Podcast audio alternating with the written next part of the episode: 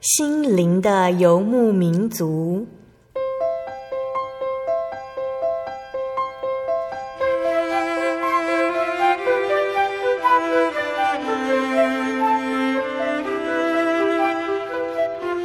在这个谁都不管谁的后现代社会里，每个人的心灵都是游牧民族。成长的过程就是寻找的过程。每一颗漂泊的心灵，其实都在寻找生命的绿洲。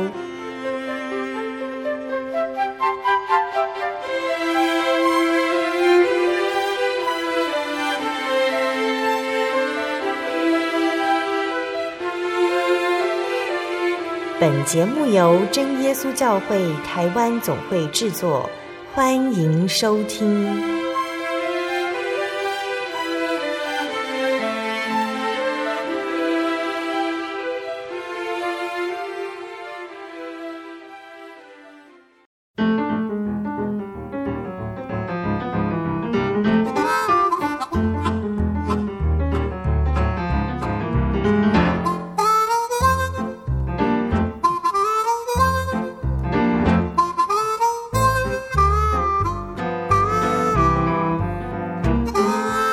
所有在空中心里游牧民族的听众朋友们，大家平安，我是芊芊。大家这个礼拜过得好吗？这个月又是新的一个月了，七月应该算是台湾天气最炎热的一个月份。不过我想说，这个月应该也是学生最喜欢的月份，因为可以趁着暑假好好的放轻松，跟朋友出去玩啊，或是说打工，也可以学学一些才艺。父母亲呢，也可以趁暑假的时候多陪陪孩子，一起享受暑假所带来的生活。那说到七月份是学生的月份，芊芊在这个月份当中呢，就邀请了几位还在念书的学生。那这当中包括有博士生、有研究生以及大学生，邀请他们来到节目上跟我们分享恩典见证。今天播出的节目是八百六十九集《小人物悲喜》，主给我恩典真是多。我们采访到的是真耶稣教会南坎教会林启恩弟兄。启恩他目前呢在美国要攻读博士的学位。那他从小就是一位基督徒。小学的时候，启恩有一些坏习惯，所以呢，他父母亲把他送到桃园大溪这个地方去参加一个团体，希望呢可以在那边引导他的个性还有他的信仰。但是在那边呢，他却逐渐对世界产生了愤世嫉俗的观念。他开始也对自己没有了信心。那他的信仰呢，也完全的瓦解了。直到他到了美国念高中，那这段期间呢，借由亲人间的关心啊，还有教会弟兄姐妹的爱心，慢慢的、慢慢的将启恩封闭的心回转过来。在这段求学的期间，神也给启恩很多很多的恩典见证，甚至他可以念到博士班，也都是神特别的带领哦。亲爱的听众朋友们，我们先来分享一首好听的诗歌。诗歌之后，再来分享启恩的见证。那诗歌的名称叫做《主恩典够我用》，歌词是：当我受特殊试炼和痛苦时候，主耶稣就告诉我恩典够用；每当我灰心失望、完全无助的时候，主耶稣就告诉我恩典够用。信息进入我心中，圣灵在指引我，在百般试炼中当大喜乐。因为他已告诉我，他的恩典够我用，只要信，他的恩典是够我用。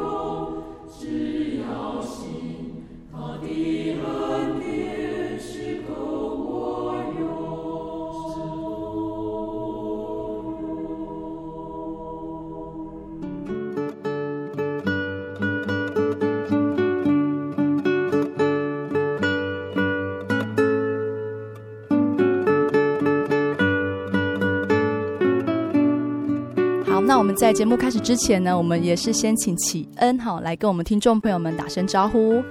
各位听众朋友，大家好，我的名字是林启恩，我属南坎教会，然后我在国中毕业的时候就去美国读高中了，一直读到大学毕业才回来，回来台湾当兵。嗯哼嗯哼嗯哼，所以这样来说，就是有蛮长的一个阶段是在美国这个地方。是，嗯哼嗯哼，好，那今天我们刚刚有说哈，其实要分享的就是启恩他在求学阶段哈，这个阶段当中呢，他对信仰上的一个体会跟转变哈。好，那我们也是先从启恩他小时候的背景先来跟听众朋友介绍哈。那启恩你是从小就信主的吗？呃，是的，我是从小出生的时候就和爸爸一起受洗了这个样子。嗯。不过小时候虽然说有跟妈妈一起上教会，可是。毕竟小时候那是属于说，就是爸爸妈妈逼你上教会，然后你其实也不是很懂，说为什么一定要上教会，然后为什么别的小孩子可以在玩，可以吃猪血糕，然后我就一定要星期六的时候乖乖去教会，也不能吃猪血糕这样子。嗯，所以一直以来在小时候这个信仰，虽然说没有特别的反感，可是也没有打从心里喜欢上它。嗯嗯，呃，所以说你小时候对信仰的感觉，就是它只是父母亲给你的一个信仰而已。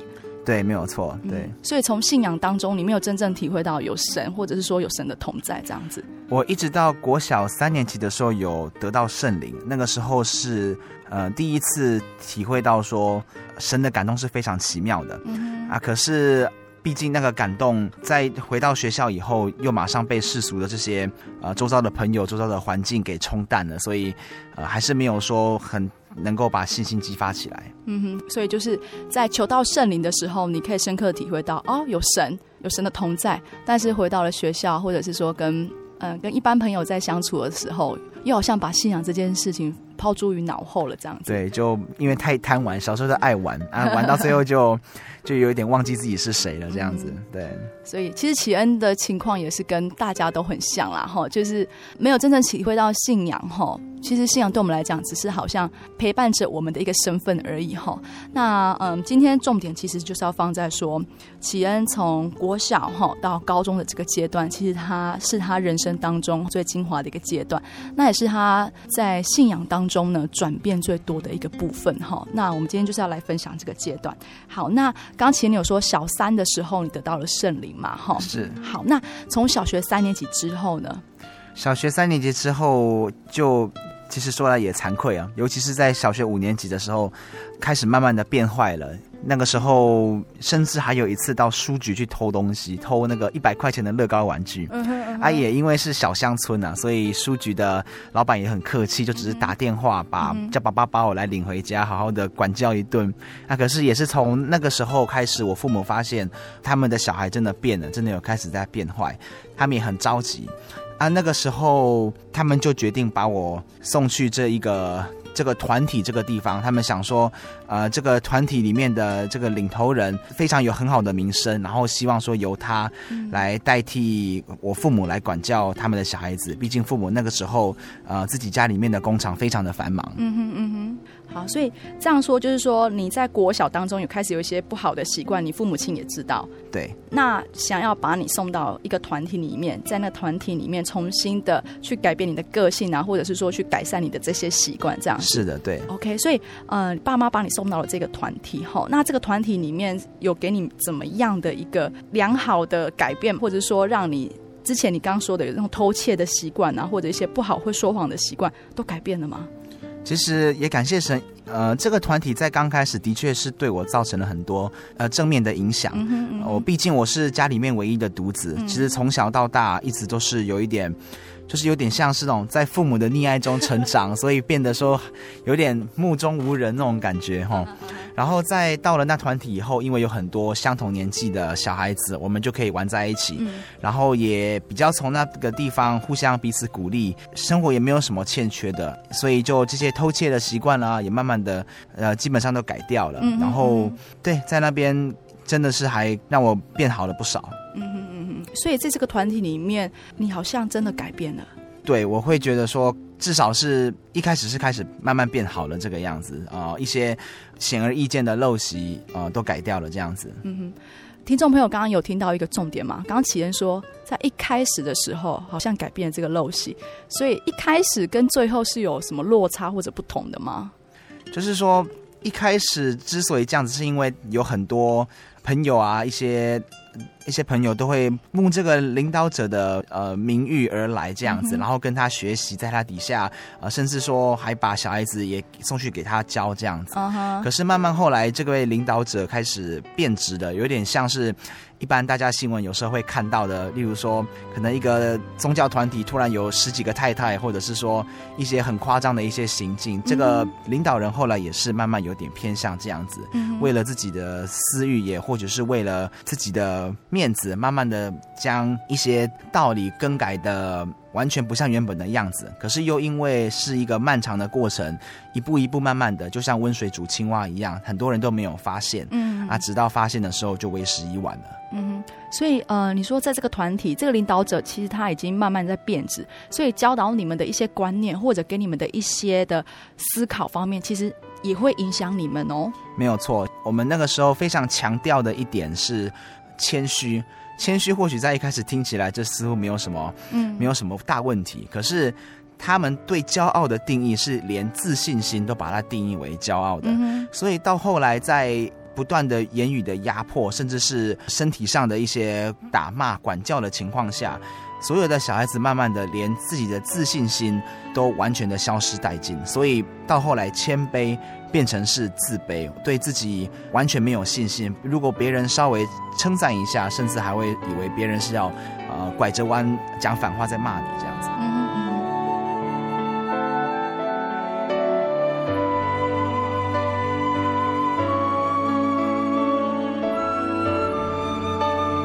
所以你刚刚说的一开始好像。个性有改变，或者是说一些陋习有被改正这样子，但是到后来，因为这个领导者他的一些思维方面已经做了改变，所以也影响你们。呃，刚刚讲了一个很重要的一个部分，就是自信心的部分嘛。吼，好，那所以你从小学几年级进去的？小学五年级开始进去。五年级开始进去，那你在那边待了多久的时间？我在那里待到国二下学期，哦，才因为一次违反那里的我们讲家规，违反他们的家规，嗯，呃，被赶出来。嗯嗯嗯。所以当时候被赶出来，你有觉得是怎么样？解脱了吗？还是？当初其实被赶出来是非常愤怒的，因为那个时候。他们同时也非常强调所谓的诚实，啊，诚实强调到说，你就算撒了一点小谎都不行。我那个时候是本来打算晚上准时睡觉啊，可是跟他们讲了说我要准时上床睡觉以后呢，我经不起当时可爱皮卡丘的诱惑，就在床上又看了半小时的漫画，嗯，然后就被我室友拿去告状。隔天回来的时候，嗯，就被呃领导者吩咐人用撞球棍粗的。后面粗的那一端打屁股打了六十几下，打到我接下来两个礼拜都站不起来，也不能坐下。嗯，然后就这样子以非常羞辱的方式被他们呃赶走，然后户籍也从那个地方呃转回来我父母那边。我本来就读石门国中，也因为户籍被转走，不能再就读，所以改回来和父母一起住。所以当初出来的时候是内心充满愤怒、既是愤俗，然后对什么都不相信的这样子。嗯嗯嗯。所以当时候你出来的时候，你父母亲有什么反应吗？父母那个时候是非常的惊讶，也非常的愤怒不解。而且其实那个时候，因为长时间没有跟父母在一起，然后也是因为他们这段时间不断的洗脑，其实对父母是有很大的一个仇视的态度。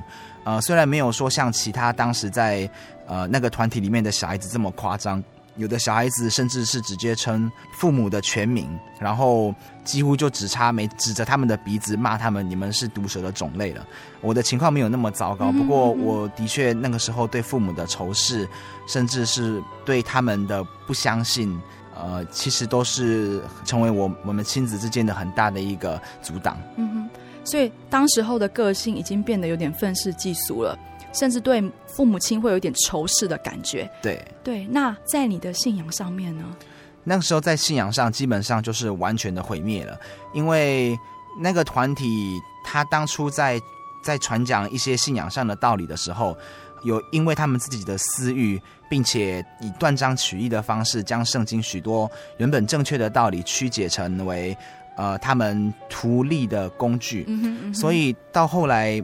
因为当时也没有足够的知识去分辨，啊，可是因为长期听他们这样下来，后来发现，呃，是一场骗局的时候，对信仰这件事情其实也包含了很大的愤怒，也其实当初对神基本上完全也不再相信，然后也没有再回到教会，然后那个时候唯一相信的就是自己，因为那个时候唯一还有。比较保持在正向的，就是自己的课业。课业也不是因为说本来就聪明，是因为被他们羞辱了以后，觉得说。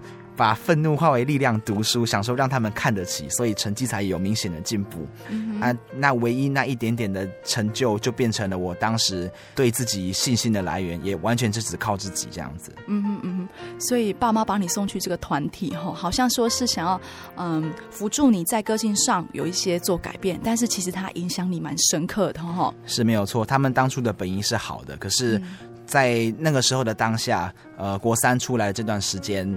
呃，大家真的都不是很好过，对，嗯哼，嗯，就是在信仰上面也感觉被摧毁到一个已经很就是掉下一个悬崖的感觉，这样子。对，然后除了信仰上的损失，嗯、呃，对一些社会观念、一些人格上也都是非常的愤世嫉俗，并且充满了愤恨，甚至曾经还有就是说一度想要跟着一些。不好的朋友去里面寻仇这样子，可是也感谢主，后来没有去做这些，uh uh. 要不然现在应该在少年法庭了。这样子，对，OK，好，所以这个团体带给你的影响非常大哦。对，到非常的。到国二下出来了嘛，哈，所以国三的时候已经是在南坎，就是你原本这边。对，后来改读南坎国中。嗯嗯嗯嗯，OK，好，所以在国三出来的时候努力读书，是，嗯哼，努力读书。那爸妈看到你有这样子的一个转变。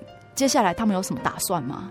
他们其实当初后来发生了一件也蛮感谢神的事情，也因为这件事情让我跟父母重修旧好。嗯嗯。本来当初在上石门国中的时候是骑脚踏车上下学。石门国中如果有稍微有印象的观众朋友，应该都知道说石门国中在山上。我从我住的地方要过那一座溪洲桥，石门水库那溪洲桥，一路到石门国中，我要骑脚踏车骑接近四十几分钟。我们讲上学四十分钟，放学二十分钟，因为放学都是下坡，啊，也很奇妙的，在下坡的时候，我甚至都还可以说放双手骑脚踏车，也从来没有出过车祸，感谢神的保守。可是当我回到南坎的时候，才刚开学第二个礼拜，就在平路上，因为放双手骑脚踏车，在转弯的时候跌倒，然后就折断了左手。然后因为折断左手要打石膏，嗯、医生也特别奉劝说石膏不可以碰水，然后就不得已只好由父亲呃帮我洗澡这样子。那个时候正值国三，尤其是愤世嫉俗又叛逆的情况下，嗯、那个时候一开始跟。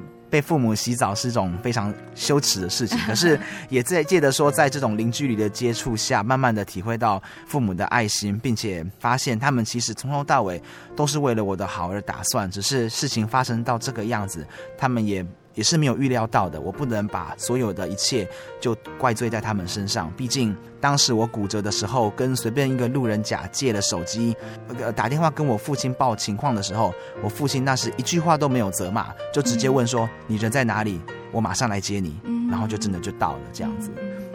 对，所以也因为这个事件，呃，跟父母后来重修就好。感谢主，对，感谢主。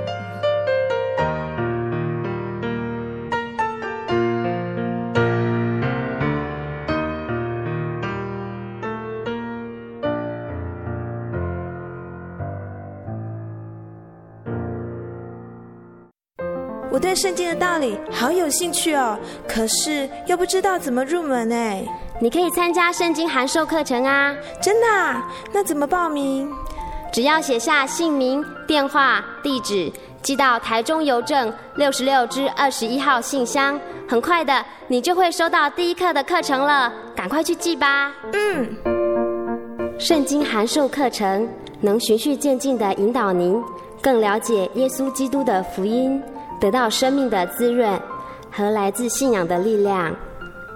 本课程完全免费，欢迎来信台中邮政六十六支二十一号信箱，请注明参加函授课程。愿神祝福您。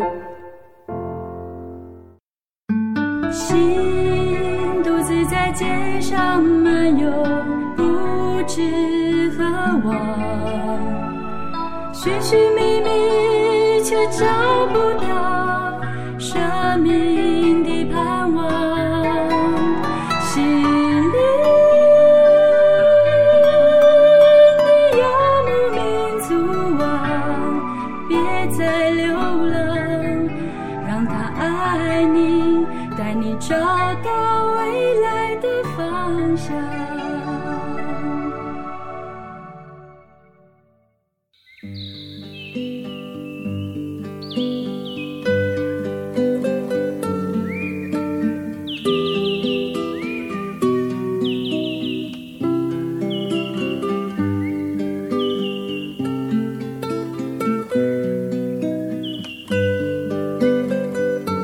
听众朋友们，欢迎您回到《心灵的游牧民族》，我是芊芊。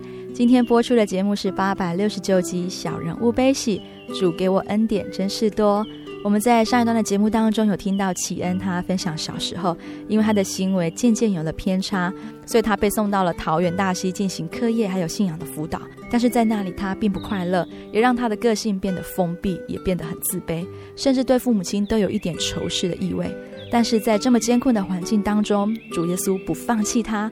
奇恩有了一个机会，可以到美国念高中，在那里他开始了他新的人生，也借由学习钢琴，让他找回自信心，并且重新的省视自己的信仰。神是如何改变奇恩的呢？亲爱的听众朋友们，就让我们一同聆听下去吧。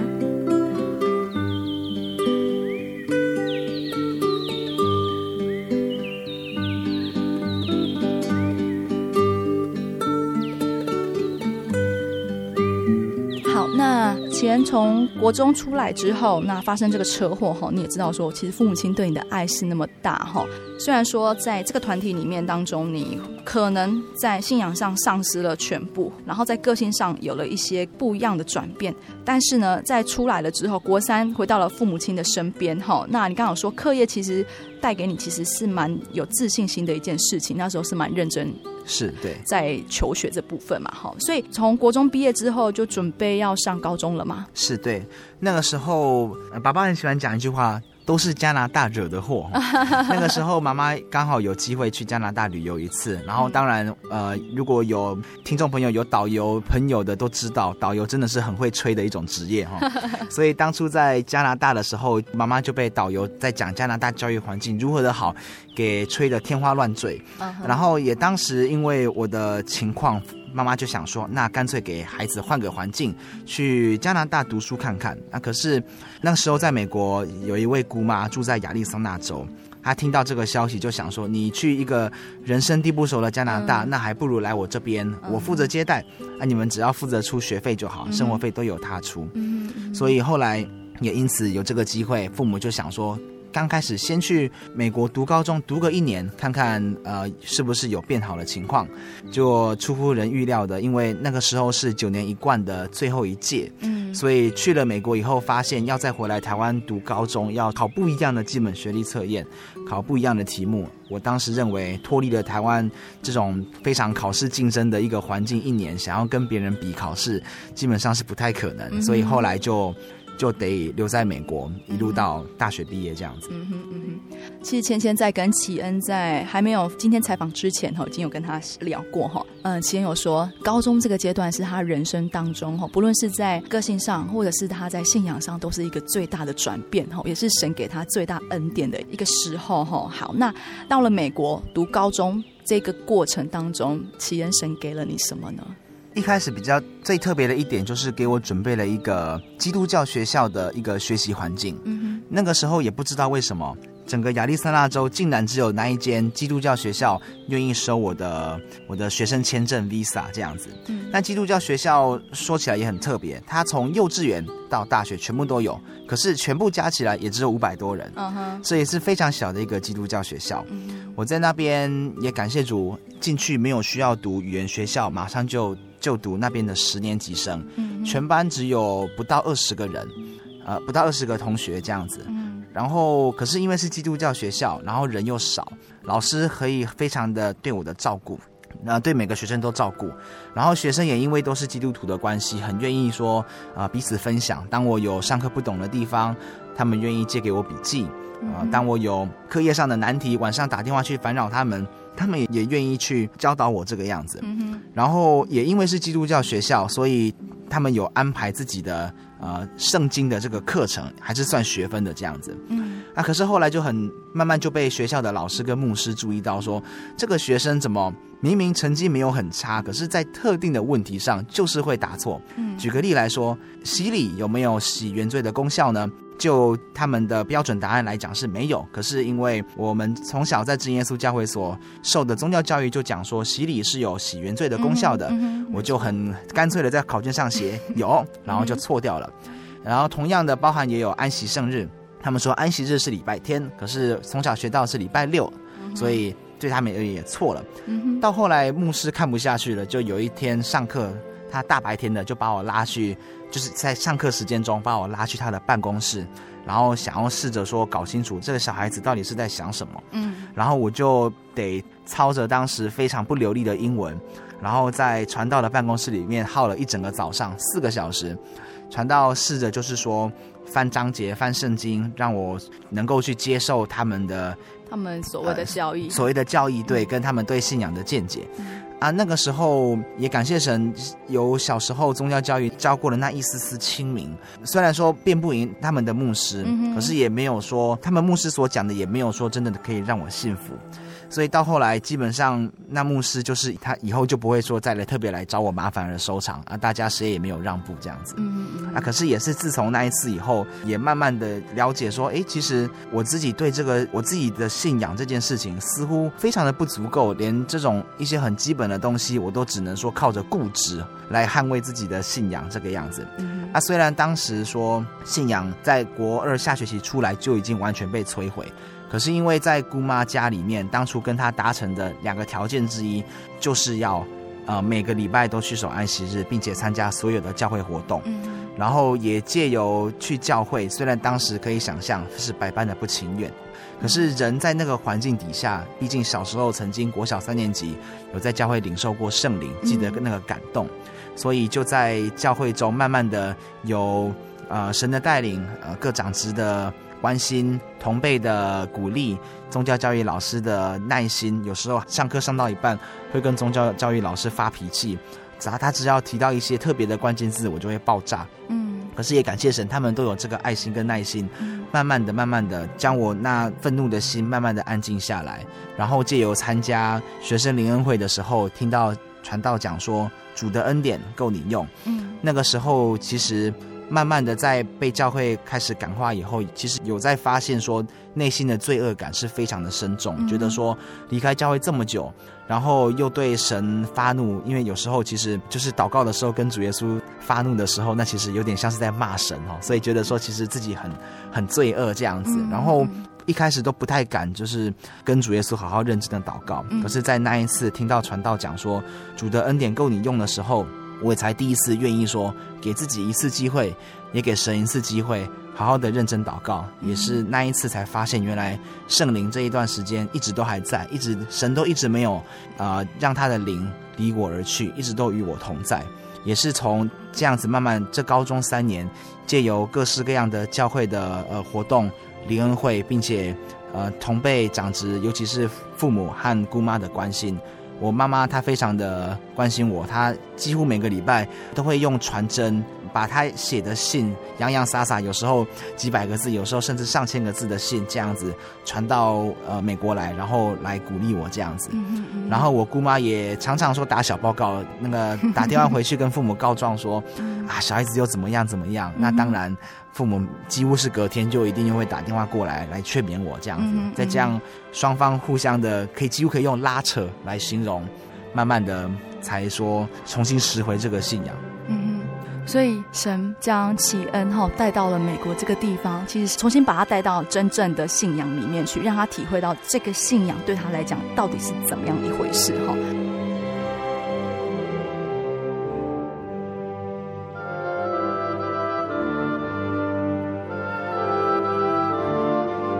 好，那其实，在高中这个部分，你刚刚讲到哈，不论是在学校或者是在教会里面哈，都有同龄的帮忙，也有同学的帮助这样子。那在高中，其实开始对信仰有认同感了之后，其实，在各方面你应该也会一些转变嘛。例如自信心也会慢慢找回来啦。然后，例如说在学业方面也会在进步。这方面有没有例子可以跟我们分享呢？是其中找回自信心很大的一环，就是钢琴，也就是姑妈当初提出的第二个条件，就是说要来我家住，你就一定要把钢琴再重新学起来。嗯嗯，我其实从幼稚园就开始学钢琴，学到国小五年级以后进了那个团体以后就断掉了。然后前前后后总共断了四年，一直到呃要去美国的时候，听到姑妈那样讲，才又开始重新的赶快临时去赶个工，加减练了两首古典音乐，然后才去美国这样子。然后也感谢神，他预备了一位教会的姐妹当做我的老师，然后他也是从古典音乐下手。他当初跟印象中台湾老师比较不一样的是，台湾老师常常会以就是说呃责骂的方式。呃，来讲就是说，诶，为什么你这个地方弹不好，弹不对？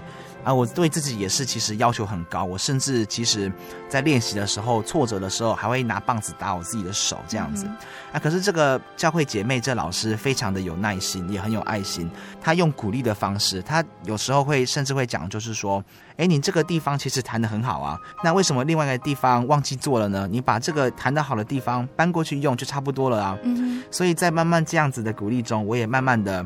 就不知不觉就中招了哈，因为以前会觉得就是说，啊，那个时候偏差到说你在赞美我，我就会以为是你想讲反话要骂我。可是，在他这样子的潜移默化下，就不知不觉中招了。慢慢的就开始把这个自信心慢慢的找回来。然后本来也很不喜欢弹赞美诗，因为觉得赞美诗照着谱弹，叮叮咚咚的很无聊。可是因为当时也开始被排教会的私琴。然后私琴当然第一次上去都是非常的紧张，紧张就会出错，甚至其实开始私情了一两年以后，也还是常常说在台上遇到不会的赞美诗，然后完全弹不出来，或者是说弹错赞美诗这种很尴尬的这种境界啊，所以也有后来就慢慢的想起说啊，小时候其实父母当初最早送我去弹钢琴，就是为了要做教会的事工，呃，为主耶稣私琴这样子，然后也同时间慢慢的在祷告中。在教会的环境下，慢慢的找回信仰以后，就开始第一次认真的跟主耶稣祷告中求神啊，我愿意为你，只为你弹琴，我其他的我也不弹啊，请你给我力量，请你给我智慧，教我怎么弹琴。嗯，所以感谢神，后来慢慢的在赞美诗这一环，我慢慢喜欢上了，也慢慢的有能力去做呃各式各样的变化，并且为主耶稣司琴这样子。所以后来。高中三年，虽然说只有学了钢琴，呃，学那三年。大学后因为繁忙就没有再学。嗯、可是大学这四年也是因为兴趣，并且当初对主耶稣的祷告，嗯、然后不断的继续弹赞美诗，歌颂他，并且保持对钢琴的热爱。嗯哼嗯。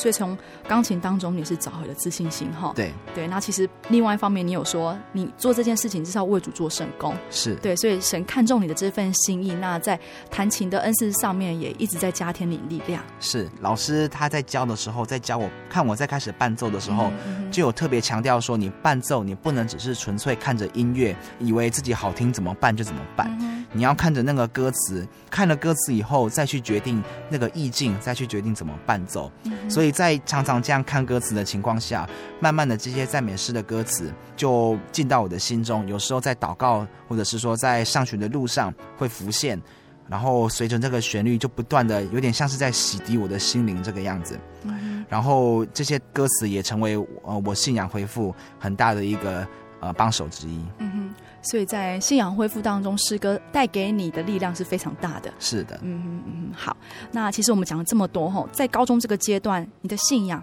其实已经可以说是恢复到一个程度了嘛？哈，是。对，那从高中毕业之后再来大学呢，这一趟的学业顺利吗？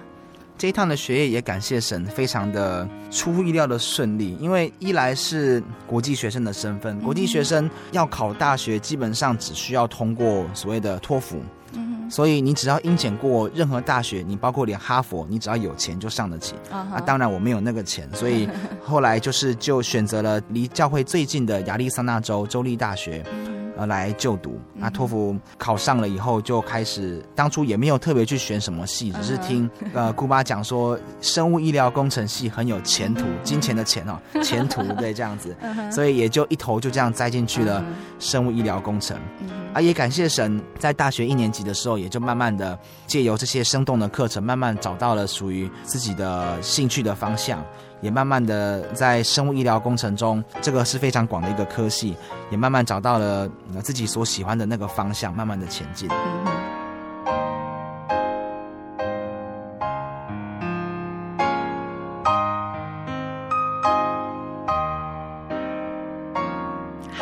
那其实启恩在采访之前也有说到哈，他整个见证里面哈有一个很精彩的部分，也是有关于说他在大学毕业之后哈找工作，应该也不是说找工作啦，就是在音乐机会之下有一个工作的机会，但是神已经给他了这个机会，但是又好像把他收回去了。启恩要说说这个故事吗？好，我先说我怎么得到的好了。嗯，身为一个国际学生。在履历表的建立上的确是比在当地的学生还要困难，因为没有社会安全号码，所以许多正式的工作都不能做。所以当别人的履历表洋洋洒洒的写着一大堆在什么什么研究机构做过什么什么东西的时候，我的就只有很可怜的那几样，做义工、做志工这个样子。可是很感谢神。也因为因为曾经在大一的时候吃过苦头，因为没有暑假的时候去参加神训班，导致大一的课业一塌糊涂，所以从大二开始就立志说，我一定要参加神训班。参加神训班变成就是说我暑假只剩下一半可以去做这些丰富履历表的事情。不过也凭着这样把神摆第一的信心，所以后来竟然就是说这些在只有半个暑假中所做过的这些志工。到大四快毕业前，有了一个非常大的突破。当时，呃，学校的研究机构与台湾的长庚大学有一个国际性的建教合作。然后我在看到这个新闻以后，我就主动写信给呃 Dr. Hartwell 这位教授。他是这个研究机构的这主导人，然后就问他说有没有我可以帮忙做义工的地方。当初也没有想到说，呃，有办法有一份正职这样子。然后 email 过了大概三个礼拜，让我以为石沉大海以后，才得到教授的回复。教授要我去参加这个面试。嗯，然后在这面试的时候，也说来也也也是第一次说参加这个正式面试，所以。呃，我们常讲说，你在面试有一些话你不能讲，或者是说有一些潜规则你不能犯这样子啊，这些我全犯了这样子，因为实在是太紧张了。连那个教授指着胡锦涛的画像问我说：“这个中国人认识吗？” 我都还跟他讲说：“呃，这个我一直想不起来这样子，对对对，所以很丢脸。可是很感谢神，后来这个教授似乎在我的履历表上，呃，看到了他所需要的东西。后来发现就是说。虽然我只有那寥寥的几项，我甚至还把教会的宗教教育老师、翻译跟司琴都写上去我的履历表。可是，在他看的过程中，我在不同年级那半个暑假里面所做过的义工跟工作经验，正好就是他所需要的。结果后来就很出人意料的得到了这份，还没大学毕业以前就得到了这份工作，年薪五万美金，并且。也开始愿意帮我办工作签证，甚至更夸张的，在隔天我才发现，原来这位教授 Dr. Hartwell 是得过二零零一年呃诺贝尔医学奖的人。那个时候，我的确我整个心情是非常的嗨的，以为说这个就是神要我留在美国的一个指示。可是开心了两个礼拜后，就跌到谷底了。那种感觉有点像是神在你面前给了一个很大的棒棒糖，然后你舔了一口，他就把你收走的那种感觉。后来在申请工作签证的过程，发现台湾的兵役，因为这个工作是需要美国、台湾、大陆三地跑的这个工作，然后因为还没有服过兵役，变成说如果进了台湾就不能再出来这个样子，所以后来也很不得已的就跟教授讲说这个情况。那当然教授一开始没有把话说死，可是后来再回来台湾等待兵役的这段时间，就真的发现说。这个工作机会就这样失去了，这样子。好，所以呃，其实你就回台湾准备要服兵役了嘛？哈，所以呃，回台湾就准备直接当兵了吗？还是当初呃回台湾了以后，其实有接近半年的等待期。嗯、除了说暑假呃有参加许多教会活动以外，暑假结束以后在当兵。我十二月十二号入伍，所以在暑假结束后九月的时候，其实还有三个月的时间。嗯。然后也感谢神，就顺着当初呃 Dr. Hartwell 的那条线，就在林口长庚大学找到了一份专任研究助理的工作。嗯哼，嗯哼。哼然后在那里工作的过程中，呃，因为是负责医疗器材的研发，我又只有大学毕业，深深的感觉到自己在专业知识上的不足。嗯，所以在不足的时候，我就会写信问我以前，呃，大学跟我授课的教授。嗯，然后当他们接到我 email 以后，他们就把我推荐给另外一位这个在医疗器材研发上很有经验的教授，Dr. LaBelle。嗯哼，然后这位 Dr. LaBelle 后来。我们就在 email 这样子互相通讯了三个月，嗯，然后在当兵以前，我因为发现自己呃专业知识的不足，我就问 Doctor LaBelle 说：“请问你有没有愿意呃收我当博士班学生？”这个样子，嗯，他当时非常干脆的就说好，嗯哼，然后我也没有想太多，因为我觉得说这么重要的东西，他讲的这么干脆，应该是那种很客套的话。他可能可能有十几个学生跟他这样讲，他全部都说好，然后让我们来拼个你死我活，他到最后选最好的那一个这样子。嗯哼。所以也从他的回答说，我后来发现说，知道要考 GRE 这个考试。嗯，啊，GRE 基本上跟托福是同一家公司出的，只是托福是英检，嗯，GRE 是类似台湾的基本学历测验和联考这样子，嗯嗯嗯、只是专门考的是英文、数学和作文。嗯，所以当兵这段时间，从新训开始，我就开始很努力的背单词，嗯、因为当时以为单字就只是自己唯一的弱项。嗯，毕竟在美国待了七年。然后在努力背单词，背了接近五个月以后，我开始第一次呃正式的去给自己网络上这样下载一个模拟考下来，来去准备考试。然后就发现就是说这个考试实在比我当初预想的难的太多。那个时候整个心情是跌到谷底的哈，因为身上背负着父母啦，还有周遭呃亲友朋友的这些期望这样子，然后。突然发现，说我连在时限内把考试题目写完都办不到，那个时候真的是非常的挫折。然后人又在军营里面，不能够去我们讲台湾补习文化是非常的厉害，什么都可以补哈。可是，在当兵的时候是没有那个时间让你去补 GRE 的，所以后来就跟神祷告，就是说主啊，我要怎么办这样子。然后妈妈也很就是也在鼓励，就是说你其实 GRE 不需要马上就考，你可以再拖一段时间这样子去考。所以也感谢神，就跟主耶稣祷告，然后交托了以后，呃，过了大概两个月，就去考了第一次正式的考试。第一次正式的考试成绩呃出来了以后，虽然每一个科目换算成百分比都有九十分以上，可是，在 PR 值的这个地方，其实。不是很尽人意，PR 值英文只有六十三趴，英数学七十三趴，作文只有可怜的五十九趴，呃，连六十分及格都还没有到这样子。然后怀着很沮丧的心情，我就写 email 跟教授回报这个战况哈。那他就讲就是说啊，其实没有想象中的糟啦，你其实呃你再努力一点，啊努力一多点几个点他也没有讲，他说再努力一点试试看。那我也就只好用剩下仅存那个时候也只剩没几个月就退伍，那想说好吧，用最后的时间，因为你如果要申请博士班，你必须要在十二月底以前把成绩缴进去，然后我就只好说拼了命再准备一下，然后十月底的时候再去考一次这样子。第一次因为呃这样子的挫折，所以第二次也。感谢神，也就是说，这整个 GRE 实在是一个让我非常谦卑、可以谦卑下来的经验哦。以前曾经认为，就是说，只要自己努力读书，然后呃做好自己的本分，然后给主耶稣带的话，那这样成绩通常都很好看。啊，可是现在这样看起来，成绩似乎离好看的边缘都沾不上边，那怎么办？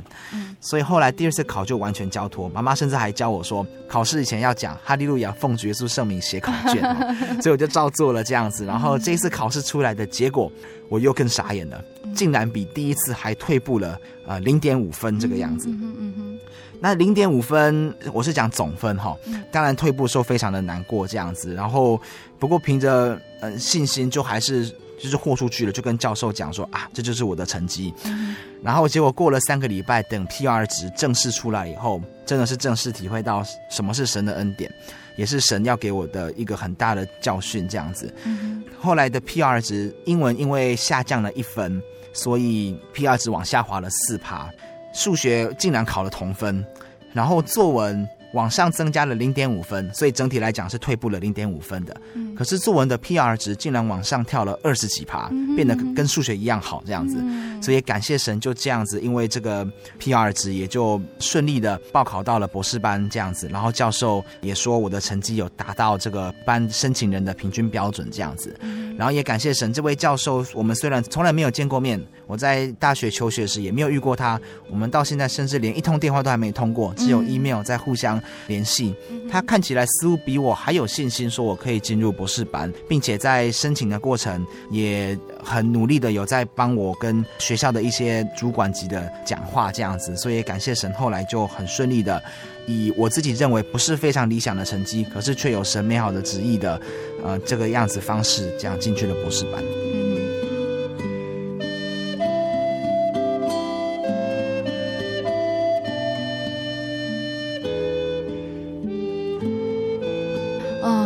在最后这个见证哈，我们听到说，其实刚刚启恩讲的一个部分，神给了一只棒棒糖，你只尝了一口。那只棒棒糖，神又收了回去。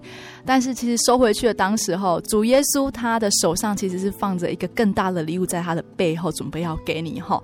哦，那其实我们也知道说哈，在美国这么竞争的环境当中，你的学历或者说你的知识上面必须比别人更多一层的努力，或者是说学识上或者在学术上必须要再有更好的成绩。那其实我们还没到那边念书嘛哈，应该说赐给你博士班的一个这样的一个机会，其实也是说在以后你往后再找工作当中是一个非常好的竞争的一个你本身的一个条件哈，所以其实没有了你刚刚说的那个年薪五万美金的工作，但是神却给你了一个可以让你增加知识，还有增加你本身条件的一个学校，还有一位教授愿意栽培你这样子。没有错，是真的很感谢神。嗯、这一整趟下来，其实真的发现自己连一点可以骄傲的地方都没有，因为其实自己的成绩你最清楚，根本没有说其他像这些顶尖的人这么优秀，竟然还。可以说，因为神的恩典而上博士班。如果不是因为神的恩典，根本就没有可能说可以呃达到现在这个样子。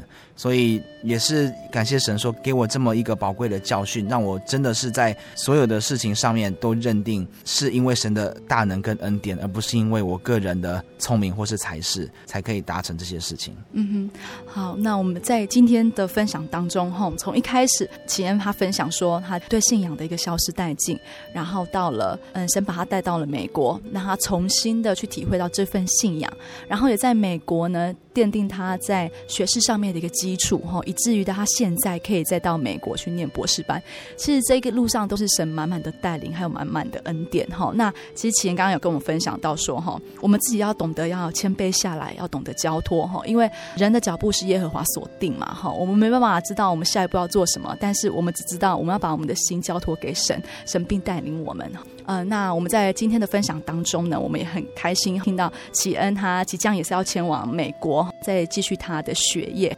好，那在节目当中，我们也是祝福他，希望他的学业可以一切顺利哈。那在美国的教会的服饰当中，也能够尽他的一份心力。那在节目的最后，启恩有没有哪一节经节要跟我们做分享，或者是诗歌呢？我想分享的是赞美诗第八十九首《主恩更多》这一首诗的歌词。我稍微讲几个我特别有感动的讲哈，呃，他讲说，虽然我有无数罪恶，主给我恩典真是多。从前我心充满罪过，主恩实在更多。赦罪的恩典是他所赐的，我愿意将一切奉献耶稣。所以这首诗歌其实呃非常好的概括了我这在美国的这个七年，从充满罪恶感，然后离开了神这样子，可是却因为。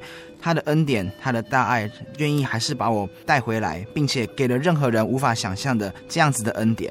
然后也因为这个恩典是他所赐的，我其实没有任何可以骄傲的地方。也因此，神怎么爱我，我就应该怎么去爱其他人，就如圣经所讲的。所以我愿意将一切奉献给耶稣，然后从神那边，从教会那里所领受的，我也愿意说以同样的爱心啊、去传给其他需要帮助的人。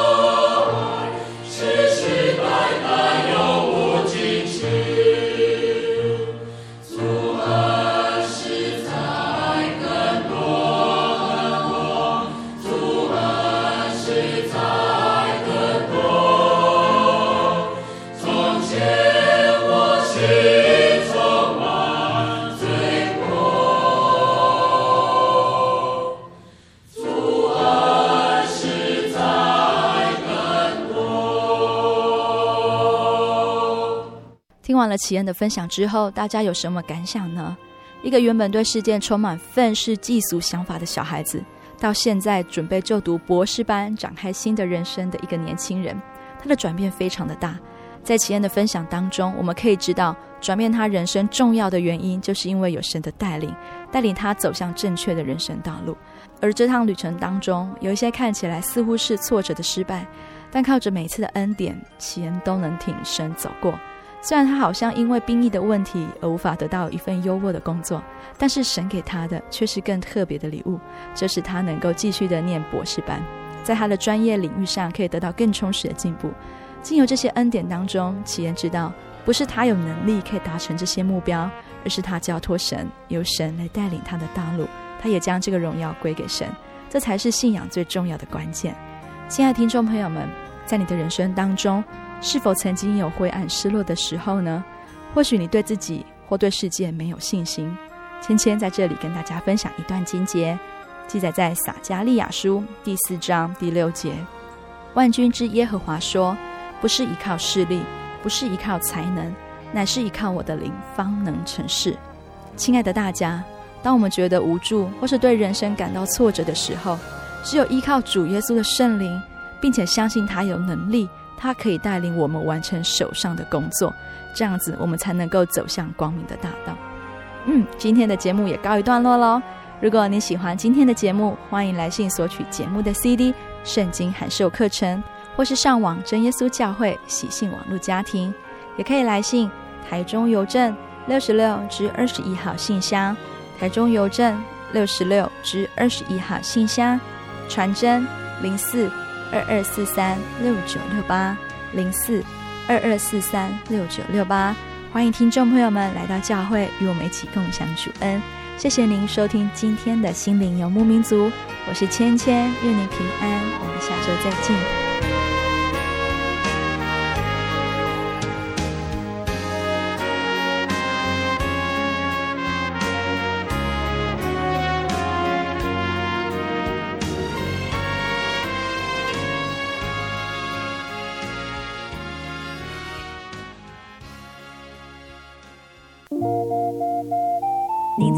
曾经看过这样的招牌“真耶稣教会”吗？也许您很想，但是却不好意思进来看看。其实我们真的非常欢迎您。下次当您在路过真耶稣教会时，欢迎您进来与我们同享神的恩典。真耶稣教会，台中邮政六十六至二十一信箱，欢迎来信，愿您平安。